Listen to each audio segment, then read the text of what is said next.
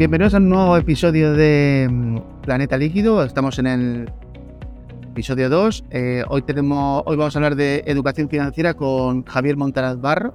Eh, bueno, pues os pondré un poquitín en quién es Javier Montaraz. Es eh, una persona de familia emprendedora.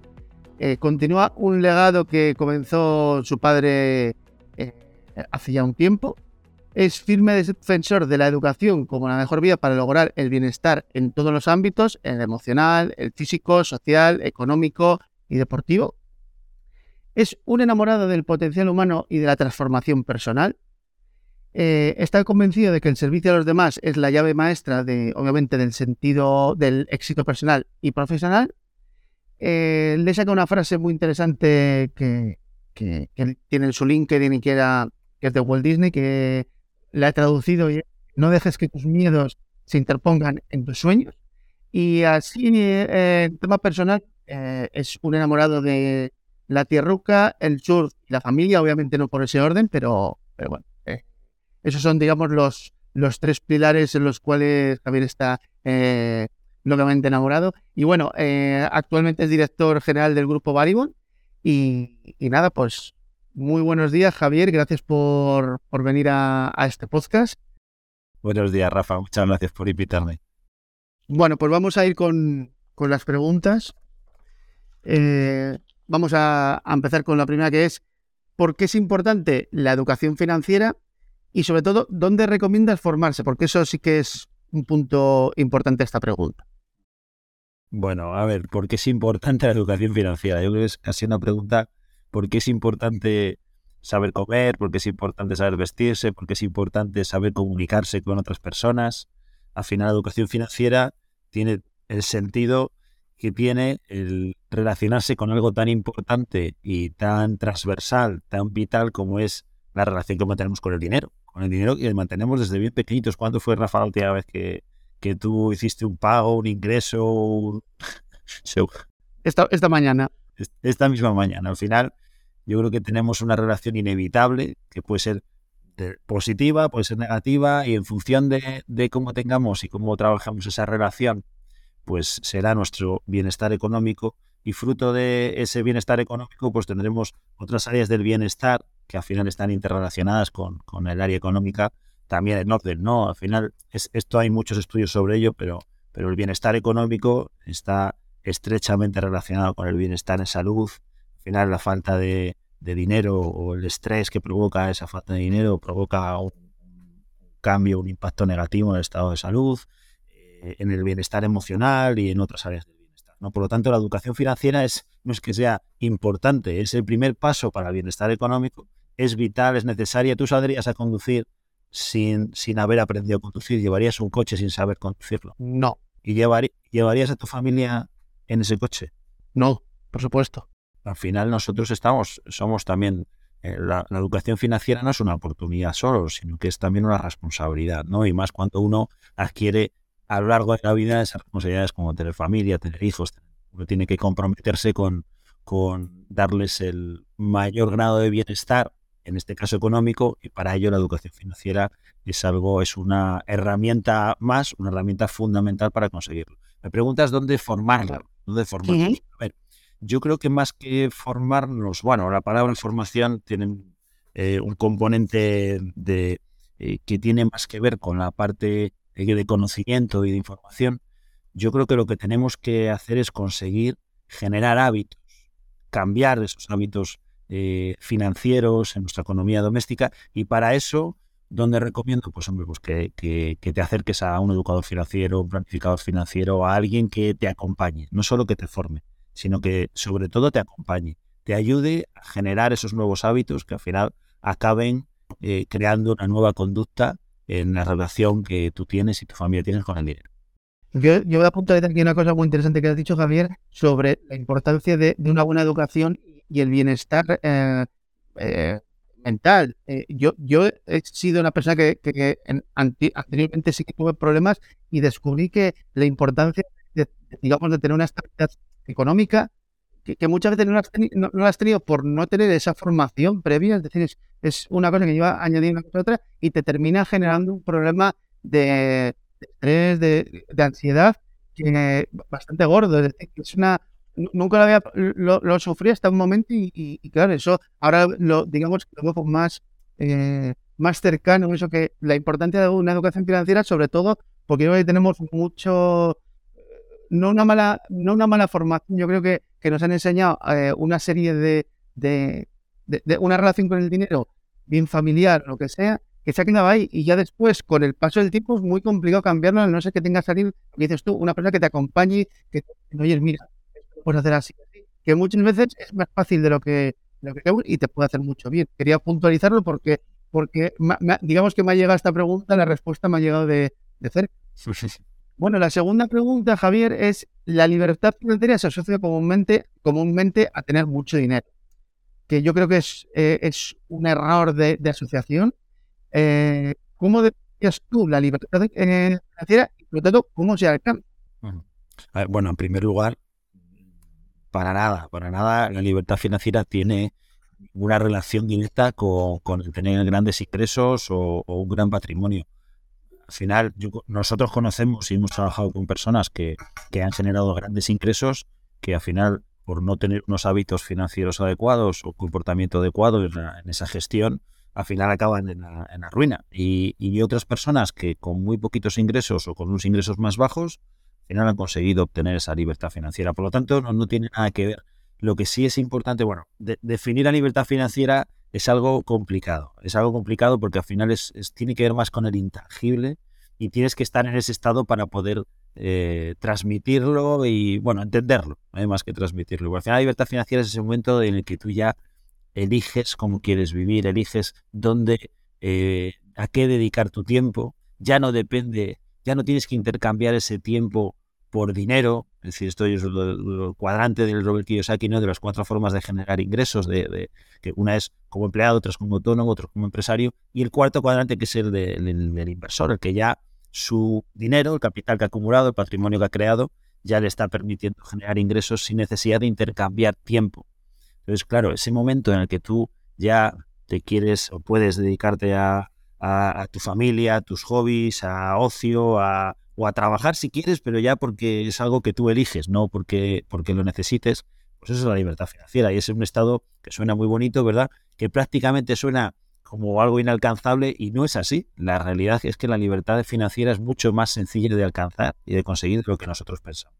El mayor, ¿cómo alcanzarla? Le preguntabas. El mayor aliado para conseguir la, la libertad financiera es el tiempo. Eso es fundamental. Es fundamental empezar ya, empezar cuanto antes, empezar en el momento que tú empiezas ya a, generar ingresos, a planificar ese, ese momento, ese lugar, el tiempo en el que en el que vas a obtener esa libertad financiera. Y a partir de ahí, disciplina y yo diría que, un buen asesoramiento y un buen acompañamiento. Para mí eso es fundamental. Yo creo que esto es eh, igual que en el, no sé, a mí me gusta, por ejemplo, el deporte, me gusta, y, y para mí el tener a alguien pues un personal trainer, un coach, alguien que, que al final me esté retando, me esté llevando a crear esos hábitos en el mundo del deporte que, que tú por ti mismo pues puedes tener la teoría, puedes tener conocimiento, pero te cuesta, te cuesta, necesitas un empujón, necesitas una ayuda. Yo creo que en el ámbito y en el área financiera existe también esa figura, la del financiero, del planificador financiero, que al final es el que te está ayudando y llevando de la mano para poner fecha, ayudarte a ser disciplinado, ponerte a disposición eh, herramientas y demás que puedan ayudarte a conseguir esa libertad financiera y acompañarte en ese camino para lograrlo. A, mí, ahora que comentas esto, me, ha venido el símil que has hecho, digamos, con el, con el coach, el entrenador eh, personal, a que ejemplo, a la hora de, hacer una dieta, eh, siempre hemos tenido la idea de, no, si haces dieta tienes que, comer este lechuga, no sé qué, no sé cuánto. Realmente son convicciones que nos han metido, que realmente luego técnicamente eso no es verdad, hasta que coges un nutricionista y dice, no, es que tú no, tú no puedes comer tomate porque te estás sentando mal. Tú de repente, toda la vida pensado que el tomate adelgazaba, por ejemplo, no es un concepto. Esto es lo mismo, es decir, tú piensas, no, es que con el dinero tengo que hacer esto y realmente estás haciendo lo mal siempre hasta que de repente te viene alguien que te acompañe y dice, mira, hazlo así y encima dices, jo, sí, sí, qué fácil era, qué fácil era hacer eso y no lo he hecho porque realmente no te, la, no te, la, no te lo han explicado, ¿no? Es, bueno, es que yo creo que antes, antes estábamos hablando de, de dónde aprendes educación financiera, ¿no? Pues normalmente, a ver, como, como en cualquier área de la educación, generalmente empieza por la casa, por la familia. Y, yo creo que hablar de libertad financiera en casa es muy extraño, hablar de educación financiera en casa es muy extraño, por lo tanto hay que empezar a cambiar, a cambiar esto para que también en la familia, en el hogar, en el, en, donde empieza la educación y luego en los colegios y luego eh, se hable de, educación financiera y se proponga esto, la libertad financiera. Mira, fíjate, no sé si conoces el movimiento FAE. Sí. Este, este, este es un movimiento, al final son personas normalmente relativamente jóvenes que tienen como objetivo vital alcanzar la libertad financiera a una edad temprana. Es decir, no, no, no hablamos de libertad financiera como aquí podemos entender o tenemos en, el, en mente un horizonte temporal, pues casi de la jubilación o no, cuando ya seas mayor. No, ellos dicen, yo quiero disfrutar de la libertad financiera siendo joven, ¿no? Y se plantean, pues, pues no sé, a los 40 o los 45 años, eh, retirarse, vivir eh, lo que hayan acumulado por, por haber trabajado evidentemente en un ahorro importante durante 20 o 25 años de su vida eh, en el mercado laboral y al final, bueno, pues es un reto, es un reto, es una opción, no, tiene, no es necesario que sea 40 o 25 años, pero son personas que ya desde bien pequeñitos tienen educación financiera y saben cómo conseguir esa libertad financiera. Por lo tanto, no es difícil, simplemente hace falta tiempo y disciplina y ayuda. Tal cual.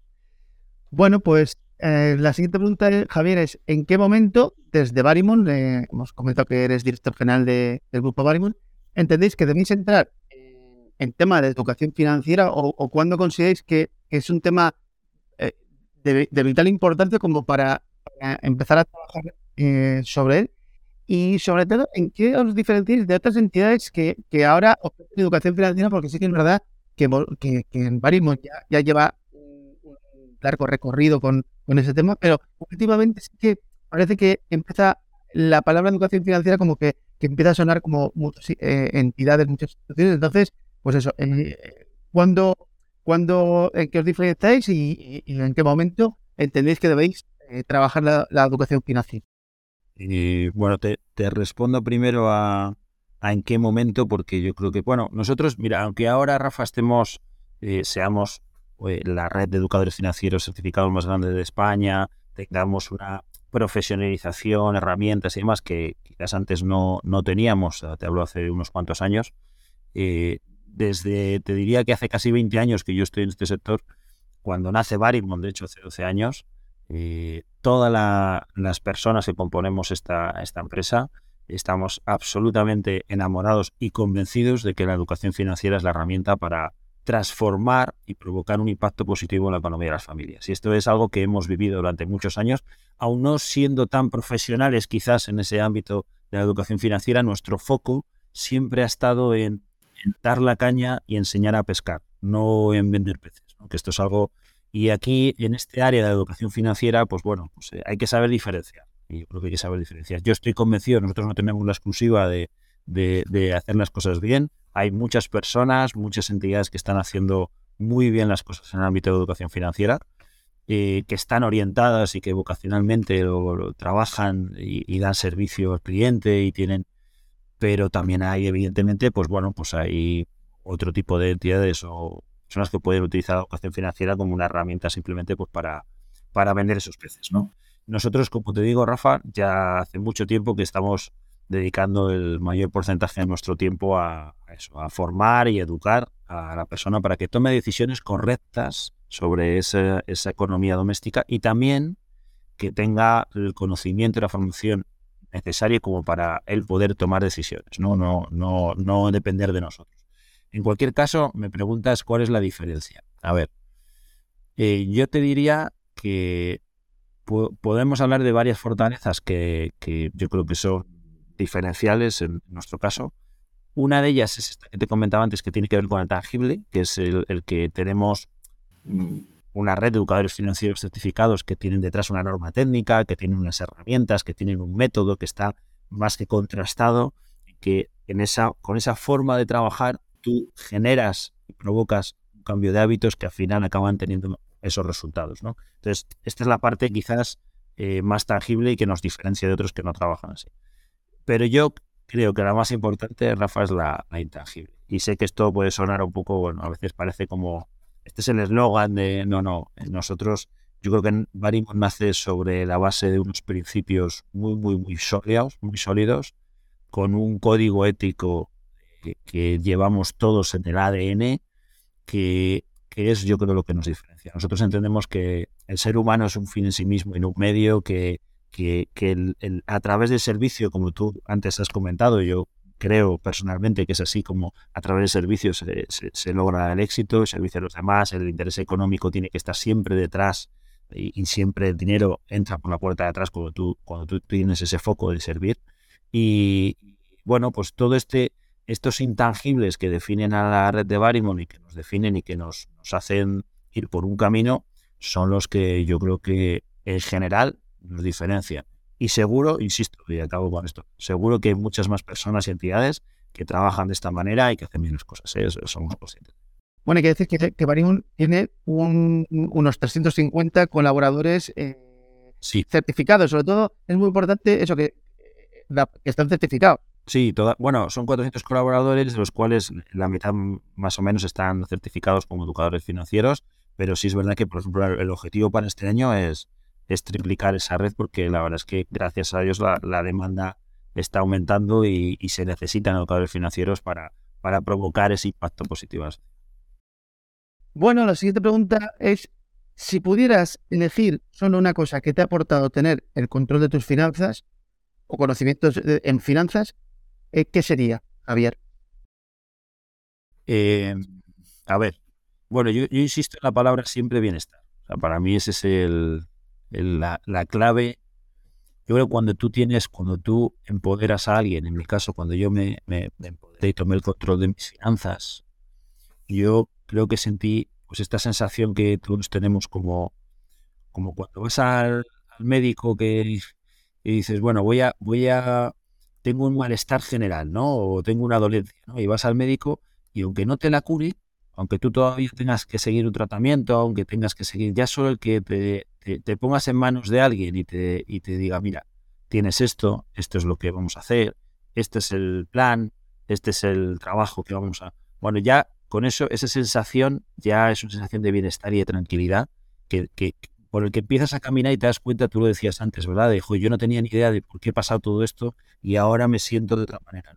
Al final es, bueno, primero, tener la tranquilidad presente y futura de que tus finanzas te, se van a mantener siempre en unos mínimos estables, te van a dar esa seguridad de, bueno, puedo, puedo pasar una, un, bache porque tengo un colchón. Me puede pasar o tener una circunstancia una contingencia incluso grave porque mi familia está protegida. Voy a conseguir, y esto es otro de los temas, eh, ¿Qué, es lo que te ha dado? Pues la, la, el poder, fíjate, se dice, se dice pronto, ¿eh? pero es, me, ha permitido adquirir el poder de conseguir mis objetivos vitales. Se dice pronto, ¿eh? pero tú fíjate, claro, la mayor parte de las personas no somos, es muy difícil, esta es una labor del educador financiero, casi la más importante, es enseñar a un adulto a volver a soñar a corto, medio y largo plazo, a ponerse objetivos vitales, porque desgraciadamente el día a día nos, nos arrastra y, no nos permite ver más allá de, lo que tenemos enfrente. Y, yo creo que en una planificación financiera no solo estás hablando de finanzas, estás hablando de otras cosas, porque estás ayudando a una persona o a una familia a que ponga por escrito eh, sus, sus objetivos vitales, sus sueños a corto, medio y largo plazo, y que aprenda a a no perderlos de vista y trabajar para conseguirlos. Y, es, y esa labor del educador y del planificador es el primero romper esa barrera mental, romper esos paradigmas y enseñar que se puede conseguir estos objetivos vitales. Y después, oye, acompañar y, y ayudarle para que se consiga. Entonces, el empoderamiento de poder conseguir no perder de vista tus sueños y trabajar para obtenerlos a nivel financiero siempre, yo creo que este es uno de los, los mayores aportes de valor que tiene la educación financiera. Tú ten en cuenta, Javier, a, colación de, lo que, de la palabra bienestar y, lo que hablaba antes sobre mi experiencia, es decir, que si tú tienes, digamos, es como, como un, un Tetris, un rompecabezas, es decir, una cosa te lleva a la otra y si están engranadas, todo te va bien. Pero si no están engranadas y te falta esta pata, es curioso porque al final esto va a llevar a que no puedes estar ni siquiera centrado. Es decir, porque al final, a, si tienes una tranquilidad y un bienestar, tú vas a ser, eh, tú vas a tomar un camino en el cual ah, a ser, los pensamientos van a ser, pues para esto, para esto. Pero si no tienes eso, digamos, eh, si, si, ves que no, no está bien o que no lo tienes controlado, ah, vas a tener un, vas a estar pensando en otras cosas, es decir, no vas a poder estar tranquilo, en este caso, de, de mentalmente, por ejemplo, pero bueno, que al final esto también te va a llevar a, temas físicos y todo eso, es decir, que es que es muy importante. Al final, al final estás hablando de la epidemia de Maslow. Es que si no tienes, si no tienes la base, eh, no puedes seguir avanzando. O sea, primero, primero y lo primero, la labor de también de planificador educador es esa, ¿no? La de primero trabajar en esa base para que tú tengas la tranquilidad presente. Que, que, que, puedas avanzar, salir del momento en el que estás y, tener ese colchón y tener protegidos tus ingresos y tener este, este es un trabajo, pero realmente lo interesante es seguir avanzando en esa y, y al final cuando vas avanzando, pues ya te sales un poco de la parte incluso financiera, como te decía. O sea, estás, estás hablando de otras, de otra serie de áreas que, que, que provocan ese bienestar en la persona o en la familia. Y, y, yo creo que es muy bonito ver cómo una persona eh, va avanzando por ese, por ese camino evolutivo, ¿no? si, me, si me permites la expresión, y, hacia, hacia, su bienestar general, y como al principio, pues lo que tú dices, eh, todo es intranquilidad y es un foco de problemas y es una relación con el dinero pues eh, eh, tóxica prácticamente, o sea, al final estás... y además estás todo el día con el foco puesto en el dinero. Sí, porque cuando alguien no, no, no llega a fin de mes, pues tienes, estás todo el día pensando cómo ir. Entonces, eh, ojo, que no es fácil llegar a fin de mes solo con una planificación en educación, no, no, no vas a conseguir el, es darle solución, pero, pero desde luego en el largo plazo sí se puede trabajar para la solución. Y salir de ahí, ver cómo esa persona y esa familia van, van dando pasitos para ya dejar esta fase de, de esa relación tóxica para, para, para tener esa tranquilidad inicial. Y después a ponerte en marcha con, oye, vamos a empezar a poner esos objetivos vitales, pensar en el futuro, eh, el colegio de mis hijos, la casa, el viaje, la libertad financiera, y empiezas a enfrentar a esa persona a su línea vital de una manera positiva, tú vas provocando un cambio que tiene mucho más que ver con, como digo, con el bienestar general que con, el propio bienestar económico. Totalmente de acuerdo. Ahora vamos con una pregunta que además yo con algún educador que, he hablado siempre es una, una pregunta recurrente que, les, han hecho, digamos, a personas con las que están eh, trabajando. Y es la edad, ¿no?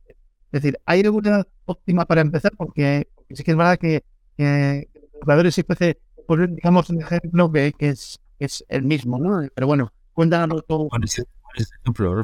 Bueno, pues el ejemplo siempre que les viene es que, claro, yo tengo 57, 58 años y, y ¿qué puede hacer? No sé qué. Entonces, que, o, más, es decir, que, que es como les viene usuarios con, con, esa, con, ese programa, pues por lo que hablabas antes, pues porque por las circunstancias, por, por, por formación o lo que sea, no han, no han podido gestionar esas finanzas correctamente. Pues, la, vida es, es como, y claro, se nuevamente que, que de repente tengo esta edad y, y esa es una pregunta que, que tenía que comentar los, los educadores financieros. Pero bueno, también uh, aquí, pues eso, ¿qué, qué, qué, opinas? Opinión, opinión. Bueno, a ver, yo, la respuesta es cuanto antes, ya, ahora, en el presente. Eh, esa es la respuesta. Ya, el ya. Es el ya, porque eh, mira, yo, yo, recuerdo hacer un ejercicio eh, hace años en el que la pregunta que le hacías a, esa persona, da igual nada que tuviera, era pues, oye, ¿cuánto hace un cálculo de cuánto dinero ha pasado por tus manos desde que estás trabajando, generando ingresos, eh, desde el inicio hasta hoy, ¿vale? Hace una media, oye, ¿cuánto has ganado este año? Multiplica por tal, bueno, más o menos, ¿no? Y claro, la, normalmente la respuesta eh, suele ser una cantidad importante si ya tiene una edad como la que tú estás diciendo, porque ya llevo una, una trayectoria profesional en la que he generado bastantes ingresos. La pregunta siguiente es cuánto de ese dinero tienes hoy acumulado. ¿Es más? ¿Es menos? ¿Es Desgraciadamente, en muchos casos eh, la respuesta era bastante negativa. tenía, la sorpresa de ellos, bueno, la sorpresa, sino el impacto era negativo en el sentido de, decir, oye, ha pasado todo este dinero por mis manos y la verdad es que no he hecho Pero claro, ahí es donde dices tú, entra la frustración, entra a decir, ya, ya voy tarde, ya tengo, no, no, digo, no, no. Lo importante es, da igual la edad que tengas ahora. Si yo vengo aquí dentro de 10 o 15 años y te hago esta misma pregunta, si tú no has hecho un cambio, si no has, si no has provocado un cambio en tus hábitos financieros, si no has hecho, si no has transformado e, esa relación que hablábamos antes, dentro de 10, 15 años la respuesta será mucho más negativa, porque habrán pasado muchísimo más dinero por tus manos y sin embargo tendrás la misma respuesta a la segunda pregunta porque no has hecho ese cambio. Entonces, esto, es una, esto es un ejemplo de que lo importante, como decía antes, el tiempo es el mayor aliado que tenemos. Y una persona de 57 años, porque me acabas de decir, por, seguir con el ejemplo, es mayor, es joven, está, pues mira, la esperanza de vida hoy en día ya, está, ya sabemos dónde está, pero es que crece cada año. Y estamos hablando pues, de que los expertos dicen que en muy pocos años acabaremos viviendo 130. Entonces, es decir, 57 años, pues igual estás en la, en la mitad de la vida. Entonces, a ver, lo tomamos a, risa, pero es así. O sea, vas a tener, mira, y con esa edad además, vas a tener un horizonte temporal en el que vas a tener que necesidad de acumular, porque al final vas a vivir, en teoría, en esa etapa de júbilo, de jubilación, que muchas veces deja de ser júbilo por no haber planificado correctamente. Por lo tanto, a ver, la edad es lo de menos, es la respuesta es cuanto antes. Ahora, si me dices en general, y si la pregunta va no a un individuo, a una persona, y en qué momento de la persona, porque el pasado ya no puede ser, por lo tanto tiene que ser ahora ya, eh, yo te diría que desde bien pequeñitos, es decir, nosotros, yo tengo un niño de dos años y yo estoy trabajando y mi mujer estamos trabajando con él la educación financiera. Evidentemente al nivel de un niño de dos años, pero eh, los talleres, por ejemplo, nosotros organizamos desde, desde el Grupo Barimon, hay una herramienta que a mí es, para mí es, eh, a mí me enamora porque, porque son talleres en los que van eh, acuden niños con familias, porque de nada sirve que un niño aprenda si sus padres o las personas que, que, están en el hogar, en el día a día con él, no aprenden. Porque al final, lo que decíamos antes, la educación empieza en casa y es por invitación. Por lo tanto, tiene que ser compartida esa educación. ¿no? Bueno, pues hacemos talleres con, con las familias, ¿no? con los niños, son niños de 8 años, 8 o 9 años. Bueno, eh, es, Rafa, alucinas, es, es, una, es una maravilla ver cómo un niño que es una esponja, final los niños es que, es que son esponjas, en, en un taller es capaz de crear hábitos que si después le dan continuidad, van a, con toda seguridad, hacer que ese adulto, cuando llegue al mercado laboral, tenga unos hábitos financieros saludables y camine con esa tranquilidad y ese bienestar. Porque al final son hábitos muy sencillos, que empiezan por un niño con 8 años que recibe una paga y tiene que recibir esa paga, eh, puede gestionarla de igual manera que si fuera un adulto generando un, ingreso por, por, rentas de trabajo. La puede y, se les enseña, primero, se les, bueno, hay ejercicios muy, muy, muy chulos y muy divertidos en los que el niño pues pone sus sueños a corto, medio y largo plazo. Y bueno, ahí imagínate, ¿no? Pues niños de 8 o 9 años, pues, pues se ponen de, todo, ¿no? Pero luego les enseñas a utilizar las diferentes huchas de corto, medio, largo plazo para conseguir esos objetivos, esos sueños la hucha de la solidaridad también, trabajas, les enseñas cómo, cómo el dinero puede jugar a favor de ellos y el tiempo también, cómo funciona. Eres todo con prácticas y con una manera muy amena. Bueno, pues la respuesta de los padres a los días es, tremenda, porque al final te dicen, joder, es que mi niño está, ya tiene todas sus huchas, está trabajando, ahora se va a comprar los cromos, luego mañana para el viaje, luego no sé qué. Entonces, esto ya es, e, ese, ese simple cambio de hábitos en, en tres o cuatro conceptos básicos han hecho que ese niño, cuando sea adulto, tenga una relación positiva con el, con el dinero. Y por lo tanto, has provocado un cambio, se dice pronto, pero acabas de provocar un cambio en la vida y en el bienestar de una persona solo por empezar prontito, solo por empezar. Y por, y por lo que dices, esponjas, es decir, que, lo mismo aprenden idiomas, que aprenden esa relación con el dinero, ya es para siempre. Es decir, porque tú ya le estás enseñando una un correcto de, esos ahorros, hablamos de, de esas cuantías que ya se bueno, sí, que lo que antes, es decir, que, en nuestra generación, en las anteriores, nos enseñaban, digamos, erróneamente esa gestión del dinero, pero bueno, pues porque era algo de, tradición familiar y esto es así, y al final eso se te va quedando. Si tú tienes la suerte de que cuanto antes te enseñan, al final tú ya se tenga una relación con el, con el dinero, además, volvemos al mismo, la vez de hablar del dinero, que decías antes, hablar en la familia de de no sé cómo era cuando haces, bueno, hablar de dinero muchas veces es como, Sí. uh, entonces si ellos normalizan hablar de dinero como algo normal, eso ya va a quedar para siempre, pero ya no solo con ellos, es decir, con sus amigos, con su... De que es, yo creo que es muy, muy interesante eso que, que dices, Javi, sobre todo con los niños. Sí, mira, estaba diciendo la Rafa de lo de la educación en la familia y lo que nos han enseñado y tal. Claro, es que somos conscientes, bueno, yo creo que sí lo somos, pero no nos paramos a pensar que, que al final el, el mundo ha cambiado y cambia a un ritmo tremendo, ¿sabes? Ahora em, vivimos en, unos tiempos en los que, en los que cada día pasa algo. ¿no? Y mi abuelo, siempre pongo el mismo ejemplo, pero, pero mi abuelo fue maquinista de tren, trabajó eh, 40 años de su vida en el mismo trabajo, se jubiló, vivió hasta la edad que entonces eh, vivía la gente y vivió con una pensión digna y tal. Y esa era la vida normal de, una persona en, en ese tiempo.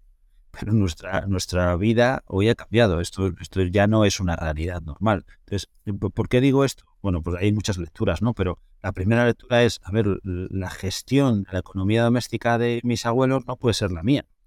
Eh, la gestión del tiempo no puede ser igual. La gestión, hay muchos, muchas áreas la educación que tienen que cambiar. Por lo tanto, evidentemente hay cosas, eh, hay eh, conceptos básicos que sirven, que sirven. De hecho, el concepto del ahorro, por ejemplo, en nuestros abuelos está mucho más arraigado que en el nuestro.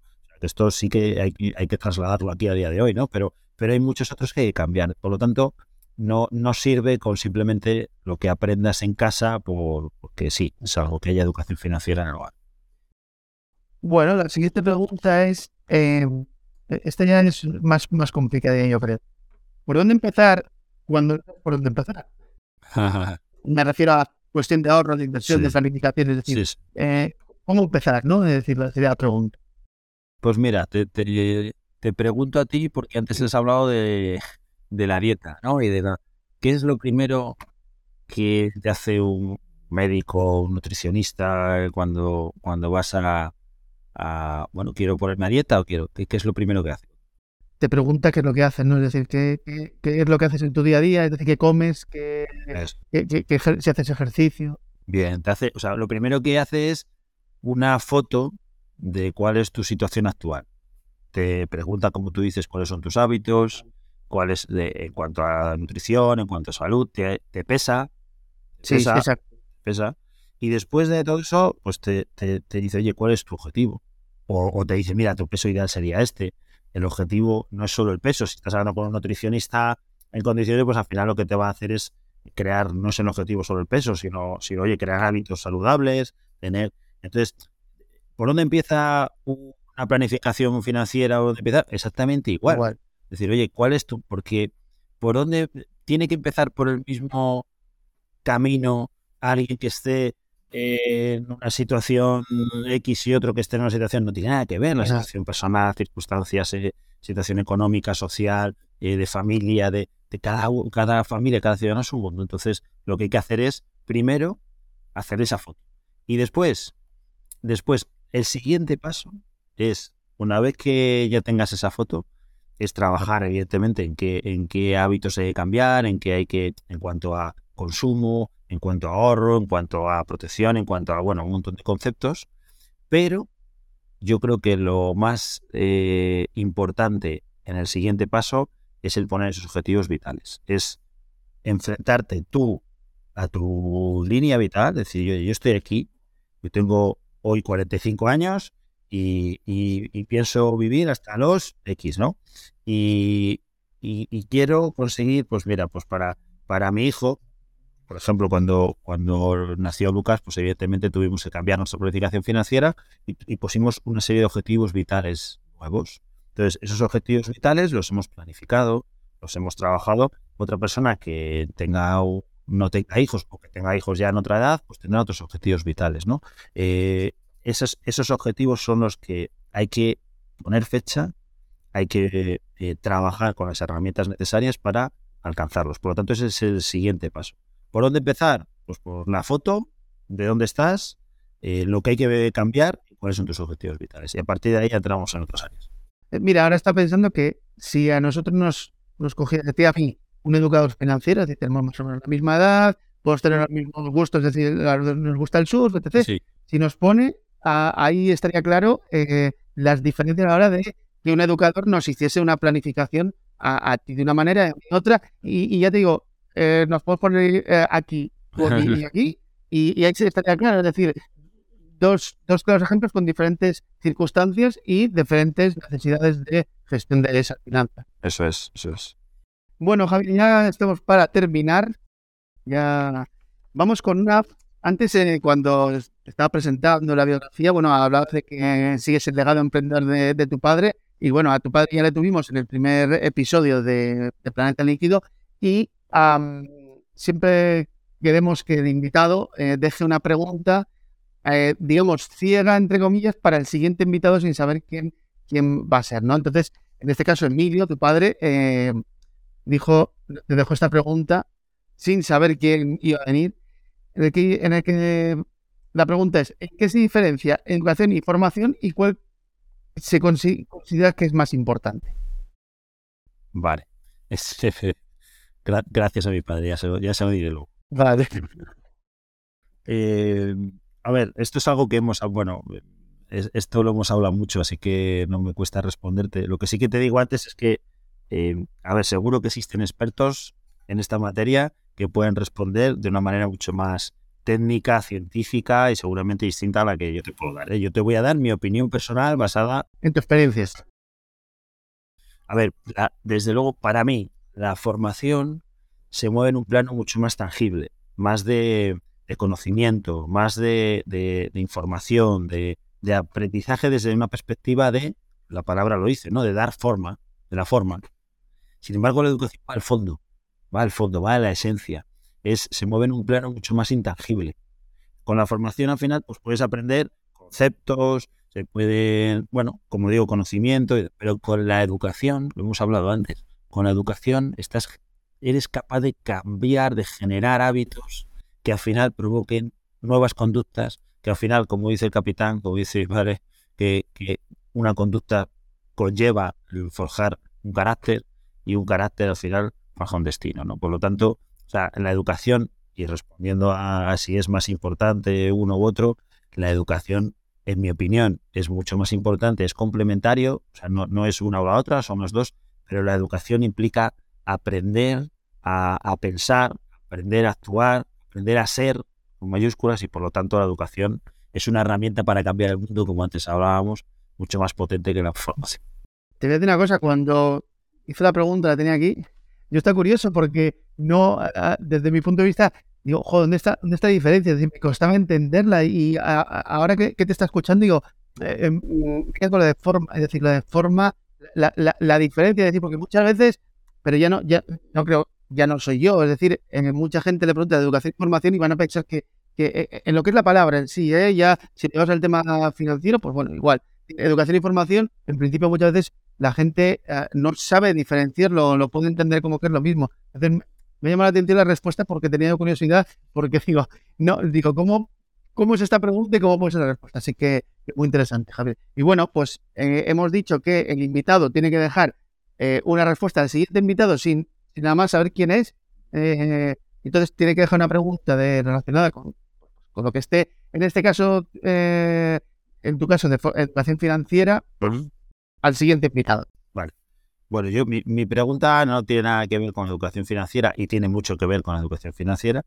Tiene que ver más con, algo que para mí desde hace un tiempo eh, cobra todavía más sentido, que es con el legado que uno quiere dejar. Entonces, la pregunta es, y al que le toque, ya lo siento, pero si, si solo pudieras darle un consejo a tu hijo o hija, y si no tienes hijos o hijas, a, a, un niño, a uno que sea, con el que tengas alguna relación cercana, ¿cuál sería?